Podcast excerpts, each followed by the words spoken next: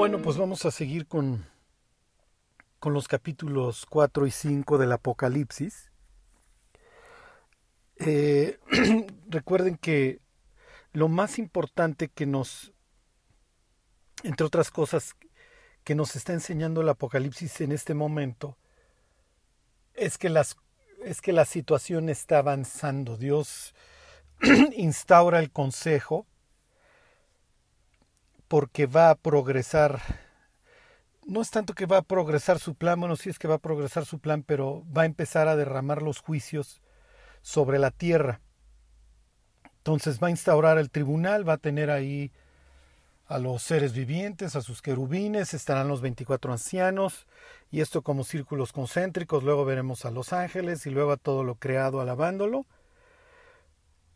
Y se empezarán a, a desatar todos los juicios sobre la tierra, como lo veremos más adelante, y pues los que conocen, por así decirlo, la historia, no se encuentra un ser digno de arrancar con los juicios sobre la tierra, o lo que en su momento estudiamos de Isaías capítulo 2 y 26. No, no, se, no, hay, no hay quien arranque el que Dios se levante para castigar la tierra y humillar la soberbia del humano. Y esto también lo veremos ahí dentro de, todo, de todas estas situaciones que suceden dentro del Consejo. Ajá. Y volveremos a, a los capítulos 4 y 5 para ir analizando eh, muy detenidamente quiénes son los 24 ancianos, este, su vestidura blanca, sus coronas, eh, los cuatro seres vivientes, etcétera. Lo que, lo que quiero hacer ahora es enseñarles algunas escenas similares para que ahora que veamos a detalle capítulos 4 y 5, esto se nos haga como, como una cuestión con la que ya estamos bastante familiarizados. Entonces les quiero enseñar otras escenas de, en donde está sesionando, por así decirlo, el consejo y se están tomando decisiones. Y acuérdense que cuando la Biblia nos dice que se instaura el consejo y se nos enseña una sesión, es que algo está, algo importante está pasando. Se está comisionando a un profeta, eh, como puede ser el caso de Isaías, para que hable del destino de su pueblo, del destino de las naciones alrededor, del, del destino de todo el mundo, este, que pueda dar palabras de aliento a los exiliados, hablar del futuro, hablar del siervo sufriente, de cómo se hará la expiación por los pecados, cómo será su reino, etc. O sea, cosas muy importantes. Eh, la comisión de Ezequiel, eh, todas las profecías que va a dar acerca de los deportados, de los que permanecieron en, en Judá y obviamente las profecías hacia el futuro, eh, el regreso de los judíos, la transformación de su corazón, eh, como puede ser ahí, eso lo encontrará en capítulo 36, 37, eh, la invasión y la confrontación del enemigo del norte, en los capítulos 38 y 39, el, el futuro, el siguiente templo, capítulos 40 en adelante. Ajá, piensen en el hagamos al hombre. O sea, obviamente se está tomando una decisión muy importante. Eh, el hombre ha comenzado a construir esta torre, esta ciudad y tiene este espíritu antidios, este, dirigidos por Nimrod, nada los va a hacer desistir. Y para evitar que en este instante casi casi tuviera que ser el Armagedón, los disperso. ¿Ok? Entonces les enseño aquí cómo nos va a abrir una, una ventana al cielo un profeta, un profeta que se llama Micaías, y la idea de que los profetas asistieran al consejo divino, es lo que dice Jeremías capítulo 23, es que hicieran volver al pueblo de sus malos, de sus malos caminos, al grado que Jeremías es usado por Dios para literalmente quejarse y decir que si los profetas hubieran, hubieran entrado en su consejo, efectivamente hubieran hecho volver a su pueblo de sus malos caminos. O sea, piensen en ese privilegio en el privilegio de poder entrar hasta el consejo de Dios, escuchar su palabra y luego hacerla saber.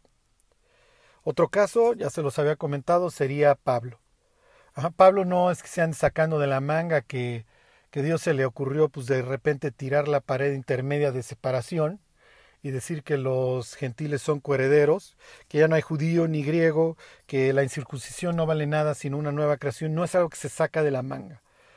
o sea, Pablo es guiado por Dios desde que se lo encuentra en el camino a Damasco y posteriormente ascenderá a lo que él va a llamar el tercer cielo lo que implicaría para su auditorio en aquel entonces que ascendió a lo más alto. Lo mismo, lo mismo que Isaías, lo mismo que Micaías, lo mismo que Juan en los capítulos 4 y 5 que estamos viendo.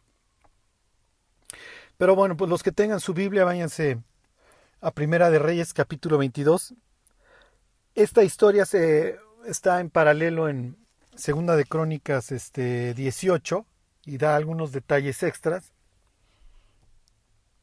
y se las voy leyendo. Bueno, dice, tres años pasaron sin guerra entre sirios e Israel. ¿Ok? En este caso la palabra sería arams, con los arameos, ¿no? No se vayan a confundir con los asirios. ¿Ok? Y los sirios están en la frontera oriental, en este caso del reino del norte de Israel. Ok, y pues aquí el cronista nos da, nos da la, pues el detalle de que llevan tres años sin guerra y casi casi es como lo que está implicando es que bueno pues ya va siendo hora y el planteamiento que sigue a continuación parece bastante sensato pero eh, los actores realmente no vienen mucho al caso en esta en esta historia ok dice 22.2 y aconteció al tercer año que Josafat, rey de Judá, descendió al rey de Israel. Y este, este término de, de, descendió, tómenlo en su máxima expresión. O sea, Josafat está descendiendo. Y la expresión vendría, sería algo bastante normal porque está descendiendo de Jerusalén. La casa real y el templo están hasta arriba en Jerusalén, están en, el monte de Sión y, y Josafat en un sentido geográfico estaría descendiendo. Pero Josafat no solamente está descendiendo en un sentido geográfico, él no tiene absolutamente nada que hacer con un impío como es Acab. Ajá. Y este es, hago un paréntesis, esta es una enseñanza muy fuerte algo que detiene la vida de los creyentes son sus malas amistades y, y, esta idea de no quererlas dejar. Y es pura, y es pura necedad, y esto trae unas consecuencias adversas a la larga espantosas. No hay comunión entre el templo y los ídolos, no hay comunión entre Cristo y Belial, no hay comunión entre la luz y las tinieblas. ¿Ok? Pero hay veces en que los creyentes justifican estas amistades desde un punto de vista espiritual, como lo va a hacer Josafat. Ok. Josafat es presentado en la Biblia, sobre todo en, el, libro de Segunda de Crónicas, como un buen rey, eh, como una persona que, que en su cerebro, en su mente, pensaba que el establecimiento de jueces honestos y la enseñanza de la ley de Dios en el país transformaría al país. O sea, es un buen rey y parte de principios correctos, pero tuvo el leve detalle de prácticamente exterminar a toda la descendencia real. O sea, si David trajo problemas a su familia y miren que le echaba ganas, olvídese Josafat. Su amistad con Acab y, y eventualmente el establecimiento de parentesco con Acab entre las dos casas reales fue brutal. Esto acabó, los que conocen la historia, en una masacre. ¿Ok? Entonces les estoy dando todo el preámbulo este, para lo que aquí posteriormente el cronista nos va a enseñar en esta, como les digo, como una especie de ventana al cielo en donde nos van a permitir entrar a una sesión del consejo. ¿Ok? bueno, dice,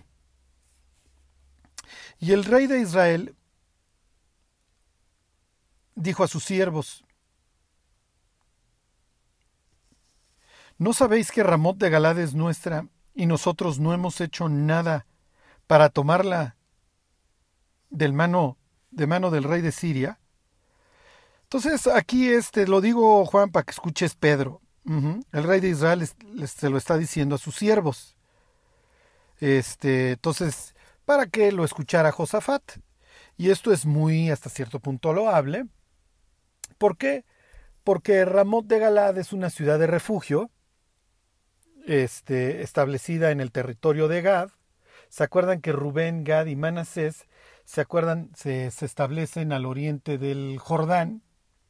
Y dentro de la ciudad, para que huyera el homicida culposo, el que no es intencional, se establecían estas ciudades de refugio y una de ellas estaba precisamente en Gad, le hace Ramot de Galat. Ramot de Galat era esta ciudad, entonces, bueno, no, hombre, es algo súper loable ir a recuperar esta ciudad.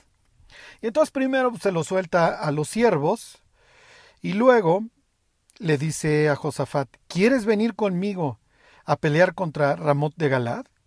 Pues esto es de Dios, esto es muy espiritual, el planteamiento es sumamente espiritual, Josafat. O sea, ya parece que tú que conoces la ley y que, y que te dedicas a, a enseñarla, pues ya parece que no quisieras venir a recuperar. Entonces, aparentemente es un objetivo espiritual. Sí, pero lo voy a hacer con una persona que no tiene, que, de Dios no quiere saber absolutamente nada. Lo voy a hacer con el esposo mandilón de Jezabel. Y Jezabel tiene dentro de sus objetivos exterminar cualquier vestigio del culto a, a, a Jehová. Y con esta persona se va a juntar Josafat. Esto es ridículo. Y entonces Josafat, pues que es necio y que quiere buscar algo, pues como un, una confirmación por parte de Dios para mantener esta amistad. Sí, porque nos gusta caerle bien a gentes este, que, entre comillas, tienen un rango alto. Ajá, qué padre, ¿no? Que pues, ya me llevo con, con el rey del norte. Y entonces, no lo dice aquí este Reyes, pero lo dice Crónicas, que acá había hecho todo un banquete a favor de Josafat. Esto es, esto es muy, muy similar a la situación este, que se da cuando Balak recibe al profeta Balaam y le hace toda una fiesta y mata animales y, se los manda, o sea, todo para agradarlos. En el caso de Balak, para agradar a Balaam y que maldijera a los israelitas, en este caso, pues, prácticamente lo mismo, o sea, para agradar a Josafat y que se una con él. Entonces, a uno se, uno se quiere llevar con el, con el rey del norte, o sea, le impresiona que el otro se quedó con más tribus, tiene más territorio y más riqueza. Y el otro quiere como un sello espiritual y ándale, si, al final de cuentas somos, somos hermanos y somos descendientes de Abraham, y pues es lo mismo. Entonces los dos tienen una agenda y una agenda bastante equivocada. ¿Ok? Y entonces Josafat le dice, este, este, respondió al rey de Israel, yo soy como tú, ajá, y mi pueblo como tu pueblo, y mis caballos como tus caballos. Ajá, claro, o sea, claro, hermano, brother, o sea, ya son, ya son muy, ya son muy cuatitos. Y dice el versículo 5, dijo luego Josafat al rey de Israel, yo te ruego que consultes hoy la palabra de Jehová. y casi, casi pues si hubiera habido ahí una voz sensata junto a Josafat, le hubiera dicho, no hay, aquí no hay, aquí no hay de esos, aquí no hay profetas de Jehová, por una simple y sencilla razón, o están escondidos o ya fueron exterminados.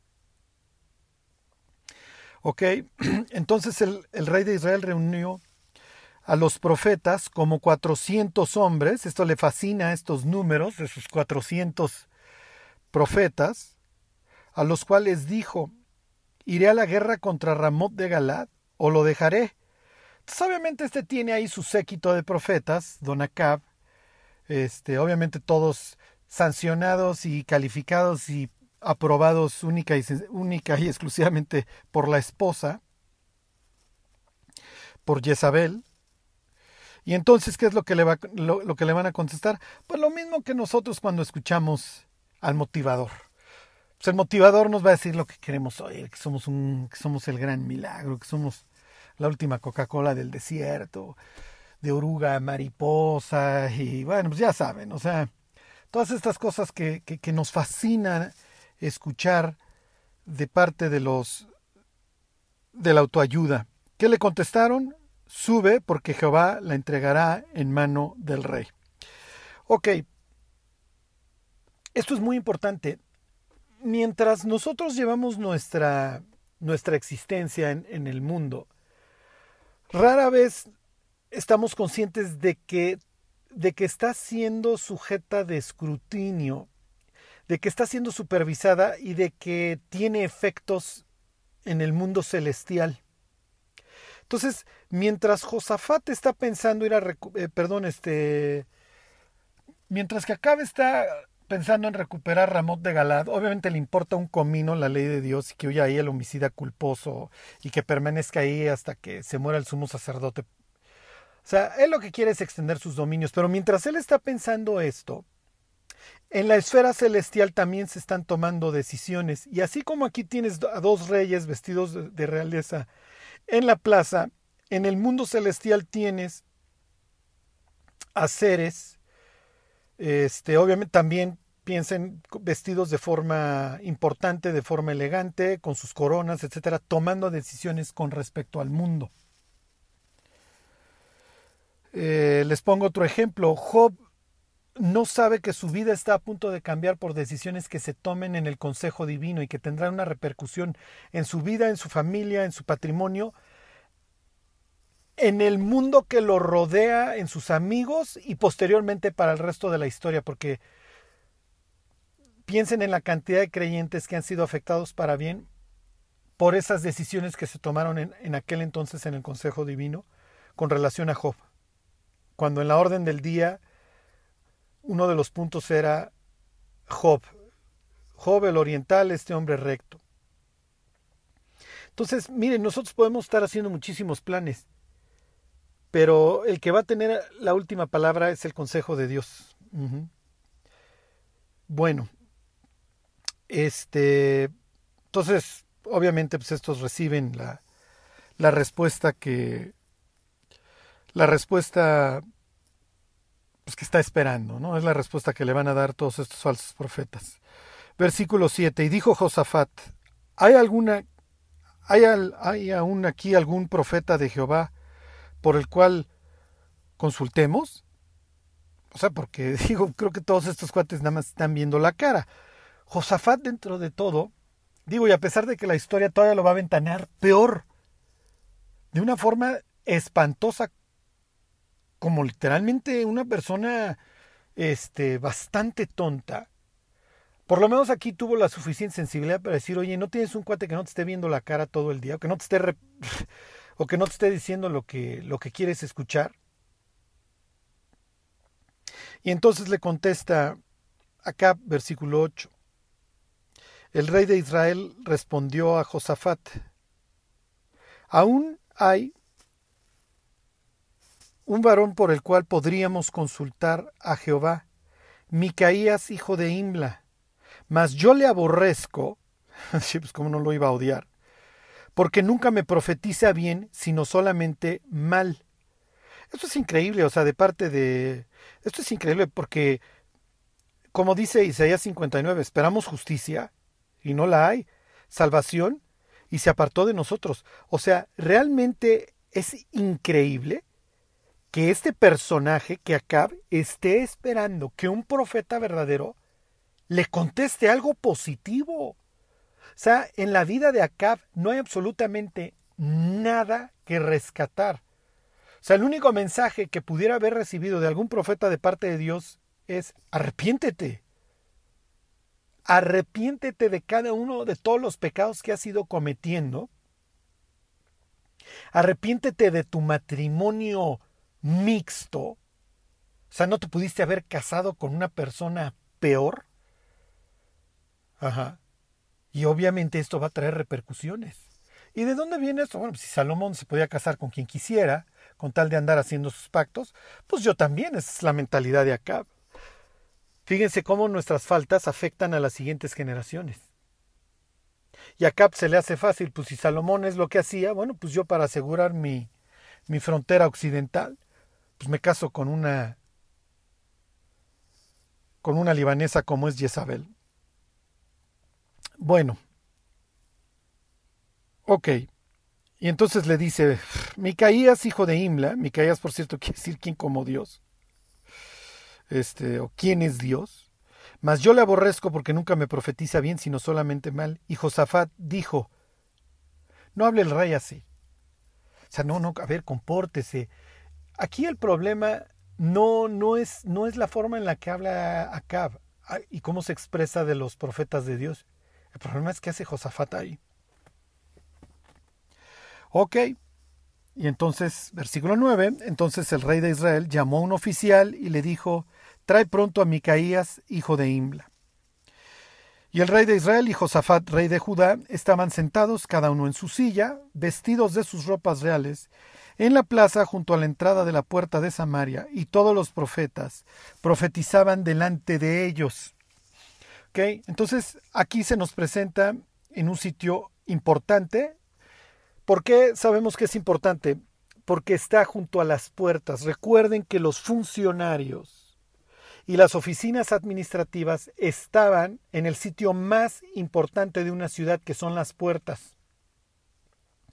Porque tú tienes que estar checando ahí, esto es como una especie de migración. ¿Quién entra, quién sale, qué víveres entran, qué víveres salen? ¿Por qué? Porque las murallas y las puertas van a ser lo que te salven la vida en caso de una guerra, en caso de un sitio. Entonces, si un funcionario de repente está viendo que salen muchos costales, es que tienes espías. Tienes, tienes gente adentro que te está vaciando la ciudad para que no vayas a aguantar un sitio largo. Piensen cuando llegan los hermanos de José a Egipto y lo primero que los tildan es de espías. Ajá. Bueno, no es que simplemente entraron, bueno, pasaron por alguna sección. Y aquí tenemos la plaza de Samaria junto a las puertas. Este, piensen en, esto es increíble, piensen en Lot, o sea, cuando los ángeles encuentran a Lot, se lo encuentran en las puertas de Sodoma, o sea, Lot ya era importante en Sodoma, o sea, hablen de un creyente mundano, o sea, ¿no sabéis que la amistad con el mundo es enemistad contra Dios? Este era jefe. Y aquí están estos reyes este, en el sitio de honor. ¿Qué es lo que nos está diciendo el cronista? Nos está dando ¿cómo les digo? Por así decirlo, el setting, el, el, lugar en donde se está llevando a cabo como una fotografía. ¿Para qué? Para contrastarla. Abajo se están tomando decisiones y arriba se van a estar tomando decisiones. Lo mismo nos vamos a encontrar en el Apocalipsis. Tienes el trono de Dios, ¿ok? Y a su consejo. ¿Ok? Y luego tienes a las personas que portan la imagen de Dios y que traen su sello. Piensen en los 144 mil judíos. Y por el otro lado tienes la contraparte. Tienes al dragón que le da su autoridad y su trono a la bestia. Tienes el falso profeta. Entonces uno lo tienes como en las regiones celestiales y abajo tienes a dos. A la bestia y al falso profeta. Que ellos también tienen sus imágenes, los que portan la imagen de la bestia, que tiene que ser adorada Tienes las imágenes, las diversas imágenes que tienen que ser adoradas si no te matan. Y también tienes a sus sellados. La bestia también manda poner un sello en la mano derecha o en la frente.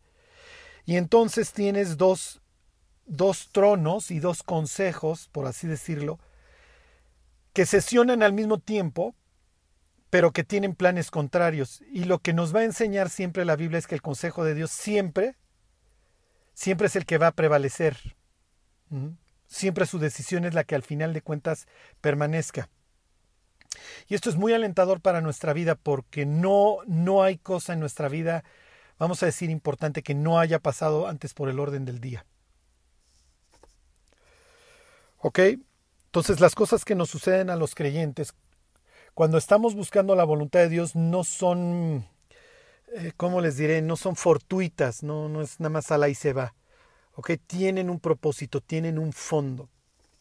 Y eso es lo que aquí nos está enseñando el cronista. Por un lado tienes aquí los profetas falsos y los reyes en la plaza en un sitio importante. Y por el otro lado vamos a tener al ejército de Dios o al consejo de Dios, ¿ok? A su derecha, a su izquierda y Dios sentado en su trono. Ok, y entonces van por Micaías. ¿Dónde me quedé? Este, bueno, versículo 11. Y Sedequías, hijo de Kenana, se había hecho unos cuernos de hierro y dijo, así ha dicho Jehová, así ha dicho Jehová, háganme el favor, con estos acornearás a los sirios hasta acabarlos. Y todos los profetas profetizaban de la misma manera diciendo, Sube a Ramot de Galad y serás prosperado, porque Jehová la entregará en mano del rey. Entonces aquí tienes a un profeta como llevando la voz cantante y diciendo, mira, esto es lo que, esto es lo que va a suceder. Esto, por así decirlo, es lo que Dios ha propuesto. Esto es lo que Dios dice. Así los cuernos es un símbolo de poder. Con estos cuernos tú vas a cornear a los sirios, a los arameos y los vas a acabar. Y luego tienes al unísono. Ah, mira, es una muy buena, es una muy, muy, buena forma de plantearlo. Nos gusta la idea y entonces todos, todos responden al unísono, ¿sí? Todos secundan esa, esa tontería. Bueno. Y entonces, versículo 13, este, Dice, y el mensajero que había ido a llamar a Micaías le habló diciendo, He aquí que las palabras de los profetas a una voz anuncian al rey cosas buenas. Sea ahora tu palabra conforme a la palabra de alguno de ellos, y anuncia también buen éxito. En pocas palabras, no hagas solas, no te metas en problemas, no seas tonto, no digas, no le vayas a decir la verdad. No le vas a decir lo que piensas, porque así te va a ir. Ajá. Este.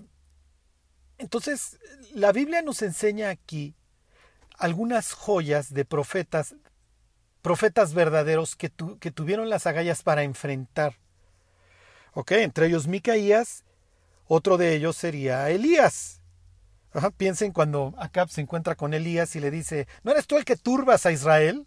O sea, la culpa es de Elías, claro, pues toda la culpa tiene que ser de Elías, no, no de Acab ni de Jezabel. ¿Y qué le contesta Elías? No, no, mira, yo la culpa no es mía. O sea, yo soy el que, el que está turbando a Israel. El que lo está turbando eres tú y las fornicaciones de tu mujer. ¿Ok? Entonces, eran, eran hombres muy profundos. Y claro que el entrar al consejo de Dios y tener una relación profunda con Dios, pues les, les, les, proporcionaba este valor y esta cosmovisión y esta forma de ver la vida y el mundo. ¿Ok? Bueno. Entonces, versículo 14, Micaías respondió, vive Jehová, que lo que Jehová me hablare, eso diré. Ah, caray, ¿y cómo te va a hablar? Eso es bastante interesante. Y es lo que a continuación nos cuenta la historia. Vino pues al rey, y el rey le dijo, Micaías, ¿iremos a pelear contra Ramot de Galad o la dejaremos? Él le respondió, Sube y serás prosperado, y Jehová la entregará en mano del rey. Y le contesta Acab, ¿hasta cuántas veces he de exigirte que no me digas sino la verdad en el nombre de Jehová? Entonces, miren, tenemos un libro y a veces el libro no te dice la, forma, la inflexión de la voz. Obviamente cuando le contesta, le está contestando de forma irónica. Entonces le está diciendo, claro, haz lo que se te pegue la gana, claro que Dios te va a prosperar, ándale. Y entonces el otro le dice, ya te dije que me hables en serio. Ha sido una situación bastante, bastante vergonzosa tanto para Acab como para Josafat. ¿Ok? Yo no sé qué hace Josafat todavía ahí. Pero bueno. Y entonces, versículo 17. Entonces él le dijo, yo vi a todo Israel esparcido por los montes, como ovejas que no tienen pastor. Y Jehová dijo, estos no tienen Señor, vuélvase cada uno a su casa en paz. Ajá, entonces el rey, que, que obviamente en algunas ocasiones era comparado, piensen en David, como un pastor, pues aquí se presenta un pueblo desbalagado, diciéndole, pues regresense muchachos, ustedes no tienen, no tienen ni siquiera este, ya líder, se acabó el líder. ¿Ok? Y entonces, versículo 18, se voltea, ya no está dirigiendo este, acá a Micaías, y le dice, ya ves, versículo 18, y el rey de Israel dijo a Josafat, ¿no te lo había yo dicho? Ninguna cosa buena profetizará él acerca de mí, sino solamente el mal. te lo dije, te lo dije, mejor seguimos escuchando a los motivadores. Ellos por lo menos te dejan un buen sabor de boca. Este nomás que te arrepientas y que te vuelvas de tus malos caminos y que sigas a Dios. Y en este caso, peor, ¿no? Entonces él dijo, oye pues palabra de Jehová. O sea, si verdaderamente quieres escuchar lo que Dios dijo, déjame, te, lo platico. Yo vi a Jehová sentado en su trono, y todo el ejército de los cielos estaba junto a él, a su derecha y a su izquierda. ¿Ok? Piensen aquí en una especie de mesa larga en donde está sesionando el consejo. En el Apocalipsis nos presentan no la misma distribución, sino una distribución alrededor. ¿Ok? Piensen en una, una mesa redonda. ¿Ok? Y es natural que Dios puede ver para todos lados, entonces no está no necesitaría estar este, en uno de los lados de la mesa, puede estar perfectamente en el centro. Lo mismo que los cuatro seres vivientes que están a su, a su alrededor también y que están llenos de ojos. ¿Ok?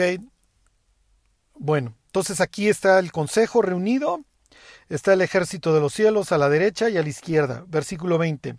Y Jehová dijo, ¿quién, inducirá a Acab para que suba y caiga en Ramot de Galad? Y uno decía de una manera y otro decía de otra. ¿Ok? Entonces, eh, ¿cómo les diré? Tienen, por eso les, les, comento, una especie de, de, espejo.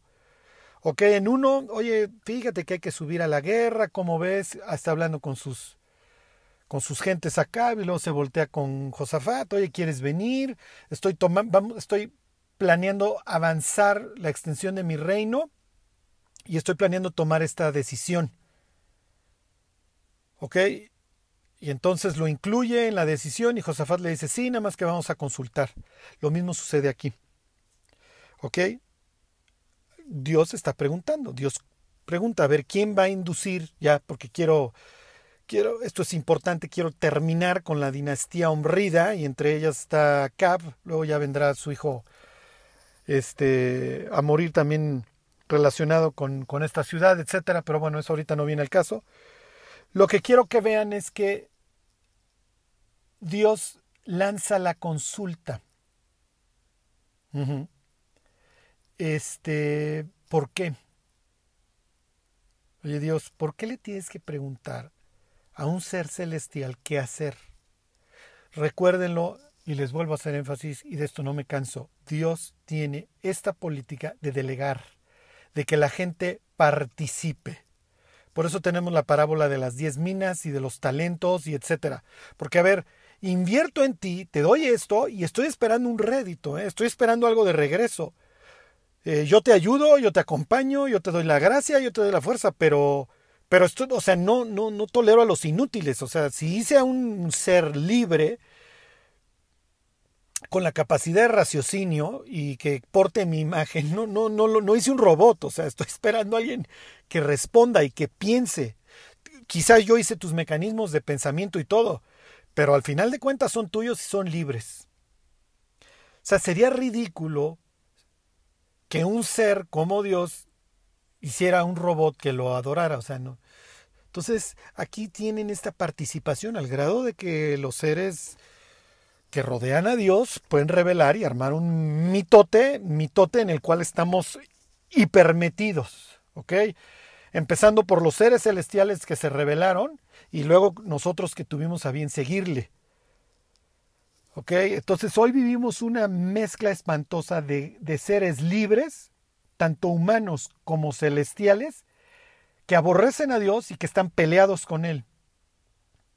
Al grado que Apocalipsis 16 nos cuenta cómo se va a hacer una reunión prácticamente así de, pudiéramos decir, de campamentos, tanto celestiales como humanos, para esperar a Dios para esperar que Cristo regrese y entonces hacerle la guerra. ¿Ok? Satanás, su ejército y el ejército humano que vaya este, levantando para esperar a Dios. Oye, Carlos, esto es ridículo. Pues sí, es ridículo, es ridículo pelearse con Dios, pero la gente lo hace todos los días. Y cantidad de millones de personas que mueren a diario con el puño cerrado hacia el cielo. Es ridículo. Es ridículo, pero pero esto sucede. Ok, y entonces Dios pregunta, y unos contestan de una manera y otros contestan de otra. ¿Por qué? Porque son seres libres, son seres inteligentes. Entonces hay, hay diversidad de propuestas que se están analizando. Ok, y dentro de estos, versículo 21, salió un espíritu y se puso delante de Jehová y dijo, yo le induciré. Y Jehová le dijo, ¿de qué manera? Que a ver qué tienes pensado. Oye Dios, o sea, tú ya sabes lo que el ser está pensando. Sí, sí, pero estamos en un consejo y yo quiero que todos escuchen la, la respuesta. Él dijo, yo saldré y seré espíritu de mentira en boca de todos sus profetas. Y él dijo, le inducirás y aún lo conseguirás. Ve pues y hazlo así. Ok, entonces toda esta narración la hace Micaías. Esto no, no crean que es algo para nada nuevo ni en la mente de Acab, ni en la mente de Josafat. Ellos están acostumbrados a pensar en Dios sentado en un consejo. Entonces, la historia que les está describiendo no, o sea, no es de que, uy, uy, uy, este, esto que me estás platicando, Micaías, digo, en mi vida había yo escuchado tal cosa. Esto era típico de la cultura cananita y Baal, etcétera, y obviamente de la cultura de los israelitas, ¿eh? Lo que pasa es que el diablo se la vive se la vive imitando todas las cosas de Dios. Y si Dios sella a los creyentes con el Espíritu Santo, pues él les pondrá, el diablo les pondrá también su sello. Ajá. Y si Dios tiene una Trinidad, pues él también va a tener la de él. Y si Dios hizo a sus portadores de imagen, ah, pues también los seres celestiales caídos descienden y toman mujeres y también tienen a sus portadores de imágenes, ¿cómo no? Ok, fíjense, les leo el Salmo 82. Dios está, Dios está en la reunión de los dioses. En medio de los dioses juzga. ¿Ok? Es un salmo de Asaf. Entonces, esto del consejo divino, no, no crean que se lo sacaron de la manga. En ese instante, Micaías, y se me ocurrió ver a Dios con todo su ejército celestial, sentados en una mesa, muy parecido a una sesión de consejo futura de negocios. No, o sea, esto era típico. Y luego la gente lee el Salmo 82 y dice, no, es que dioses son jueces. No, el contexto del Salmo 82 no te permite de ninguna manera llegar a la conclusión de que esos dioses son humanos. ¿Por qué? Por la simple y sencilla razón que se les advierte de que van a morir precisamente como mortales. ¿Ok? Bueno, ok. Entonces, esto es bastante, bastante interesante. ¿Ok? Les, les digo, este, les leo Salmo 82, 7, pero como hombres moriréis y como cualquiera de los príncipes caeréis. Sí, estos eran los hijos de Dios, los hijos del Altísimo, se portaron mal.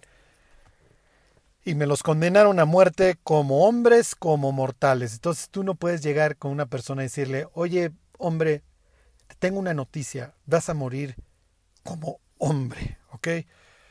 Porque en ese instante se te va a quedar viendo bastante extraño y pensará que necesitas ser recluido en alguna institución. Pero bueno, ok, entonces aquí narra Micaías algo que para ellos es este es sensato. Ok, es común, no sale de lo no está fuera de su cosmovisión. No debería de salir de la nuestra, ¿eh? No, debe, no debería de salir de la nuestra, mucho más cuando vemos la escena en el Apocalipsis.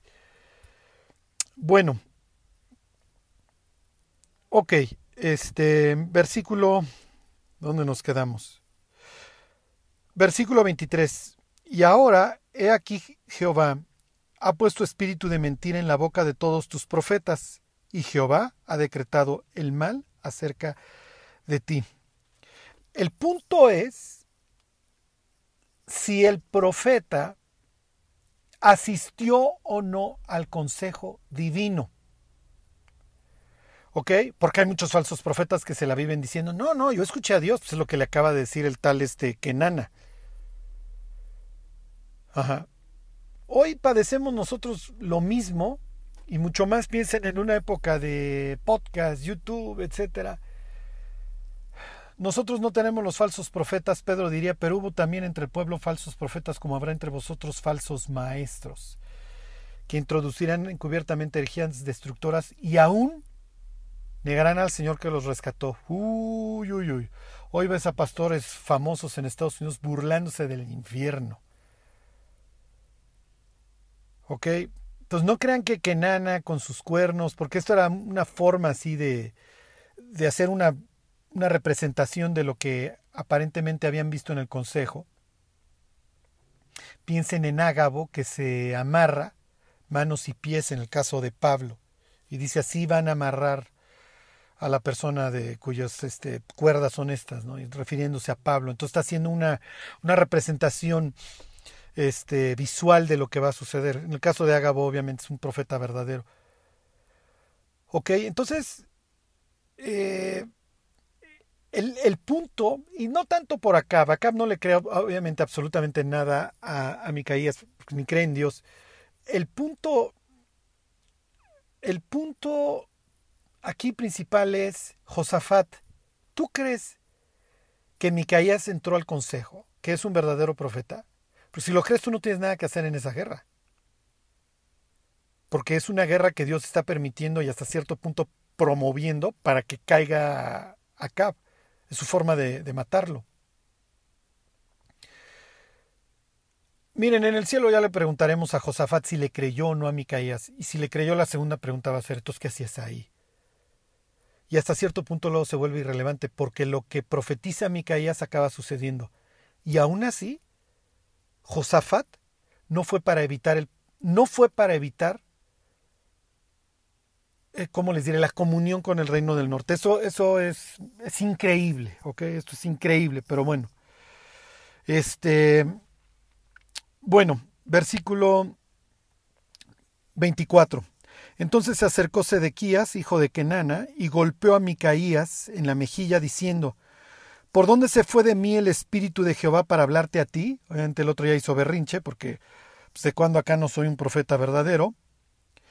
Versículo 25, Micaías respondió, He aquí tú lo verás en aquel día, cuando te irás metiendo de aposento en aposento para esconderte. Okay, no son buenas, no son buenas nuevas para este tipo que no podrá volver a Dios, a la cara, por lo menos no lo va a poder ver este a la cara versículo 26. Y, les comento esto en el sentido de bienaventurados los de limpio corazón, porque ellos verán a Dios. O sea, Sedequías es un tipo que luego se va a tener que esconder. Ok, pues obviamente pues van a decir, oye, ¿qué, qué, qué, qué andas profetizando? Ajá. Y si recuerdan, más adelante Jehú va a hacer un exterminio y seguramente don Sedequías, hijo de Kenana, fue, fue uno de los candidatos al exterminio. Pero bueno, Versículo 26. Entonces el rey de Israel dijo, Toma a Micaías y llévalo a Amón, gobernador de la ciudad, y a Joás, hijo del rey. Y dirás, así ha dicho el rey, echad a éste en la cárcel y mantenedle con pan de angustia y con agua de aflicción hasta que yo vuelva en paz. Lo que aquí va a hacer, lo que se va a hacer aquí es una apuesta, tal cual. Acab y Micaías van a apostar la vida. El que, el que no tenga la razón se muere. Ok, versículo 28, y dijo Micaías, si llegas a volver en paz, Jehová no ha hablado por mí. Luego entonces soy un falso profeta, y al falso profeta hay que matarlo. Ajá. Y se voltea, ok, piensen en la escena en la plaza, y se voltea Micaías y dice lo siguiente, oíd, pueblos todos. O sea, todos ustedes están de testigos que este tipo y yo no, acabamos de apostar la vida. Si él regresa, me matan. Casi, casi le faltó añadir, bueno, si él no regresa, porfa, sáquenme. Una de las cosas que siempre me, me he preguntado es si liberaron inmediatamente a Micaías cuando regresó muerto de la guerra Acab. Ya no, ya no entro tanto en esta historia, este, porque, porque digo, la idea era ver el consejo divino. Pero miren, para terminar, eh, lo, lo, que sigue es este, es ridículo. Eh, suben a la guerra y versículo 30, y el rey de Israel dijo a Josafat, yo me disfrazaré y entraré en la batalla, y tú ponte tus vestidos.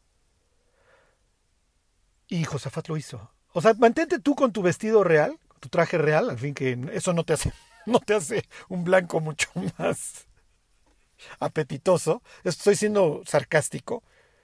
Obviamente, mientras el otro se disfraza, el otro sigue con sus vestiduras reales.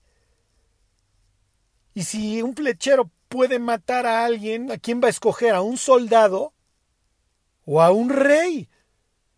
Y Josafat se queda con sus vestidos. Eso es, o sea, increíble.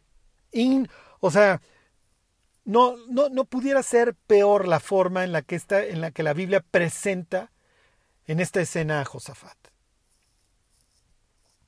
¿Ok? En aquel entonces se usaba tener, tener a una persona como doble. Ajá.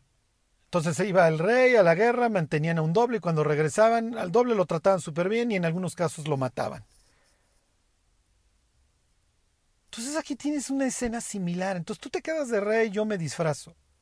Que lo que sucede que un, un flechero a la aventura pues dispara y da entre las junturas de la armadura, del coselete de Acab, y lo acaba matando. Y así es como se cumple esta situación. Bueno, eh, la próxima vez vemos más, más, este, más, más cuestiones de estas. Van a ver que es muy interesante. Este, les cuento del Salmo de 82, algunos detalles extras, etcétera. Este, solo quiero terminar con esto. Nos gusta, digo, aprovecho, aprovecho el viaje. Nos gusta, nos gusta encajar, nos gusta ser parte del grupo. Tenemos que cuidar nuestras amistades.